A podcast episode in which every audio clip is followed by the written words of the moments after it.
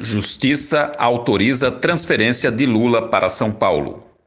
A Justiça autorizou na manhã desta quarta-feira, dia 7, a transferência do ex-presidente Luiz Inácio Lula da Silva para São Paulo. A decisão é da juíza Carolina Lebos, da 12ª Vara de Curitiba. O petista está preso na sede da Polícia Federal em Curitiba desde 7 de abril de 2018, para o cumprimento de pena de oito anos a dez meses no caso do triplex do Guarujá. Ainda não se sabe a data da transferência do ex-presidente para a capital paulista, nem onde ele ficará detido.